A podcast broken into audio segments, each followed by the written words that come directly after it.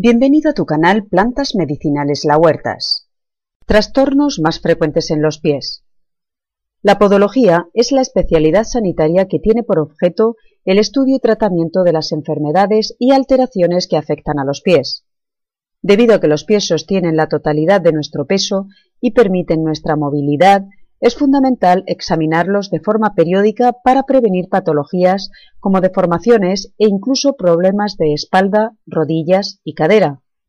Además, los expertos recomiendan una exploración podológica antes de cumplir los siete años para asegurarnos que el pie del niño crece de forma correcta, ya que hay patologías que se pueden solucionar con un diagnóstico precoz.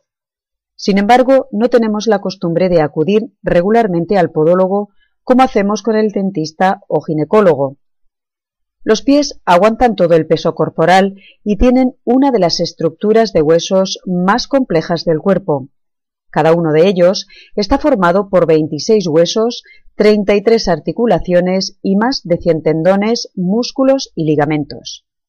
Algunos de los problemas más comunes en los pies son los juanetes, los dedos en martillo o en garra, dolor de talón, pies planos, lesiones deportivas, úlceras diabéticas, deformidades congénitas y tendinitis. En el caso de los niños pequeños, para evitar problemas futuros, es aconsejable que no se use zapatos en los primeros meses de vida. Es preferible poner calcetines para que el pie disponga de total movilidad, se fortalezca y se forme correctamente. A partir de ahí, hay que dejar al niño gatear, dejar madurar la cadera y dejar que se estimule por sí mismo, pero nunca forzarle a andar. La naturaleza ya se encargará. Las personas que padecen diabetes corren un riesgo añadido. Sus niveles de azúcar en la sangre son demasiado altos y con el tiempo esto puede dañar los nervios o los vasos sanguíneos, produciendo insensibilidad en los pies. Es posible que no sienta una herida, una ampolla o una llaga. Las lesiones como estas en el pie pueden causar úlceras e infecciones. Los casos graves pueden inclusive causar una amputación, con el consiguiente coste traumático y emocional. Según los expertos, más del 50% de la población padecen algún tipo de dolencia en los pies, sobre todo las mujeres. La causa principal es no llevar un zapato adecuado y el sobrepeso. Las consultas al podólogo de las mujeres, en la mayoría de los casos, son debidas a la metatarsalgia, una alteración del metatarso producida por sobrecarga, que genera un dolor punzante, ardiente y escozor, entre otros. Además incapacita la deambulación y la marcha.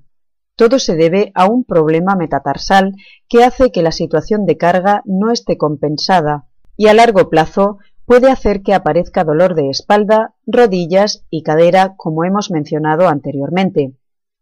Los tacones son elemento de esbeltez, pero que molestan a nuestro pie.